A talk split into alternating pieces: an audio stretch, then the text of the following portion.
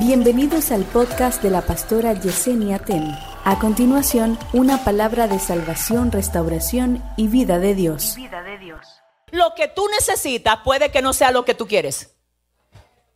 Porque lo que tú quieres puede que sea lo que te va a destruir. Hoy el Señor te trajo aquí no es para que tú recibas lo que tú quieres. Es lo que te va a edificar. Es lo que va a hacer que tú te levantes de la ruina. Es lo que va a hacer que lo que está torcido se enderece. Es lo que va a hacer que tú te conectes con lo correcto. ¿Quién te aconseja? Si yo te pregunto ahora, piensa en quién es tu consejero, quién es. Si no tiene palabra de Dios, si no tiene consejo sano, si no es una persona que cuida lo que valor tiene, entonces no tiene cómo darte un buen consejo. Para tú poder recibir el buen consejo que Dios quiere darte, primero tienes que callar la voz del mal consejo que tú estás recibiendo. Porque se van a cruzar la frecuencia. ¿Quién se acuerda cuando los radios se movían por, por botones? Y cuando había que buscarle por la aguja la frecuencia. Tú tenías que tener cuidado porque si tú te quedabas en el medio se mezclaban dos frecuencias. ¿Alguien se acuerda de eso? Y tú ni entendías una ni entendías la otra. El problema es que hay voces que tú vas a tener que mandar a callar antes de poder abrirle el oído a la voz correcta que Dios quiere que tú recibas. No, dile al que te queda al lado, Dios va a hablar contigo hoy. Dios va a hablar contigo hoy. Claro, tu carne ahora quiere oír al compadre diciéndote, compadre, la vida hay que gozarla, la vida hay que reportarla. Déjame ayudarte. Manita, la, nada más hay una sola vida para gozarla.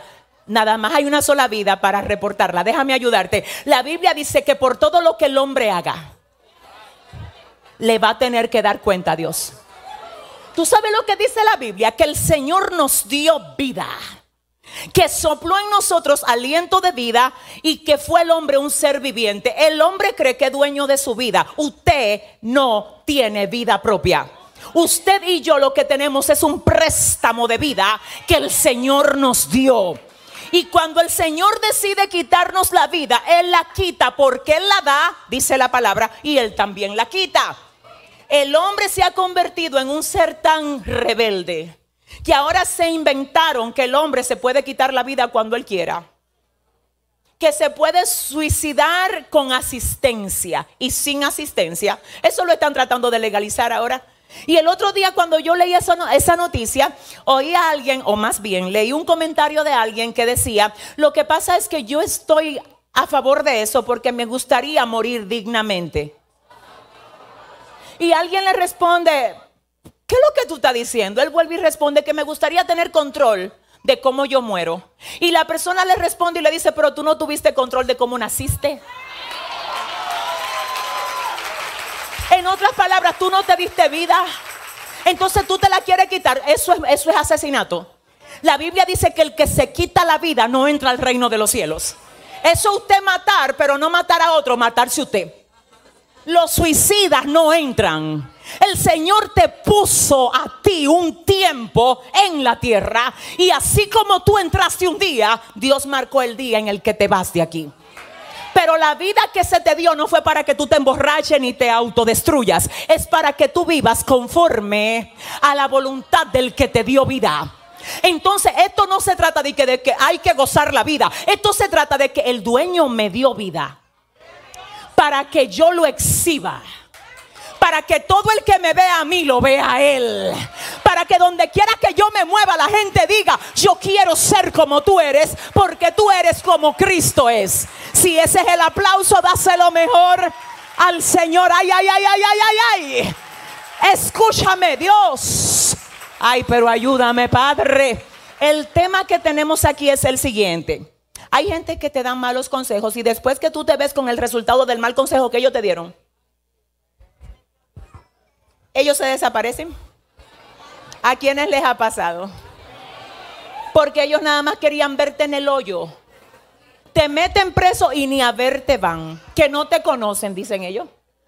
A ti te agarra la policía y ellos dicen que no andaban contigo. Ay, pero que yo no estoy hablando con la gente de Gualey aquí hoy. ¿Alguien entiende? Te meten en el lío y después dicen que no, que no, que fuiste tú que te metiste en eso. Que fuiste tú cuando fueron ellos que te influenciaron. Escúchame, amigo solo es Dios. Oye lo que dice la palabra. Mira, hey, a la raya. Hay amigos que son más fieles que un hermano.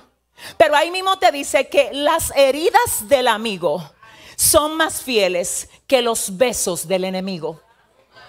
Porque hay gente que tú le estás llamando amigo y no son amigos. El amigo es el que te conduce a lo correcto. Es el que se queda contigo diciéndote lo recto. Es el que te ayuda a entender, a valorar, a cuidar, a abrazar lo que Dios te ha dado. Entonces, antes de poder escuchar la voz correcta, ¿qué es lo que tenemos que hacer? Mandar a callar la voz incorrecta. ¿Quién te aconseja? Wow, si tú tienes el carácter para decirle a cualquier persona, por más que tú la quieras o la respetes, discúlpame, pero ese consejo no es conveniente. Discúlpame, pero lo que tú me estás diciendo no es correcto. Si tú eres así, mira, te aplaudo de pie. El problema es que la mayoría de gente le falta carácter. Le falta carácter para decirle al otro, yo no me voy a involucrar en eso. Hay gente que no sabe, no tiene la firmeza para decir yo no me involucro en eso, conmigo no cuentes. Aprenda a decir sí a lo que tiene que decir sí y a decir no. Las dos palabras más cortas de nuestro vocabulario son también las más importantes. Sí y no. Hay gente que se han metido en lío porque a lo que tenían que decirle que no, le dijeron que sí. Y no han aprovechado oportunidades porque a lo que tenían que decir que sí, le dijeron no. Entonces usted hoy tiene que salir de aquí con el carácter firme y decir, yo fui a una iglesia donde a mí me enseñaron que yo tengo que aprender a decir que no a lo que es no. Si alguien porque tú le digas no, yo no yo no consumo eso, se aleja de ti, que se vaya. Eso no era amigo, eso era una piedra de tropiezo. Si tú le vas a dar el aplauso, dáselo bien. Si alguien, ah, Padre, si alguien porque tú quieres hacer lo correcto, dice que tú no estás en la onda, tú no estás en la onda de ellos. Ah, my God. Tú no tienes que estar en la onda de ellos. Aquí, alguien decía por ahí, el verdadero tigre, dicen por ahí, es el que no se involucra en problemas. El que la policía no lo tiene que andar buscando. El que cuida su casa. El que se gana el dinero de forma honrada. Diga conmigo rechazo. Todo consejo equivocado. Ay, ay, ay. ¿Y cuando el consejo equivocado viene de la gente que se supone que te tiene que aconsejar bien? Hay consejos equivocados que vienen de papá y vienen de mamá.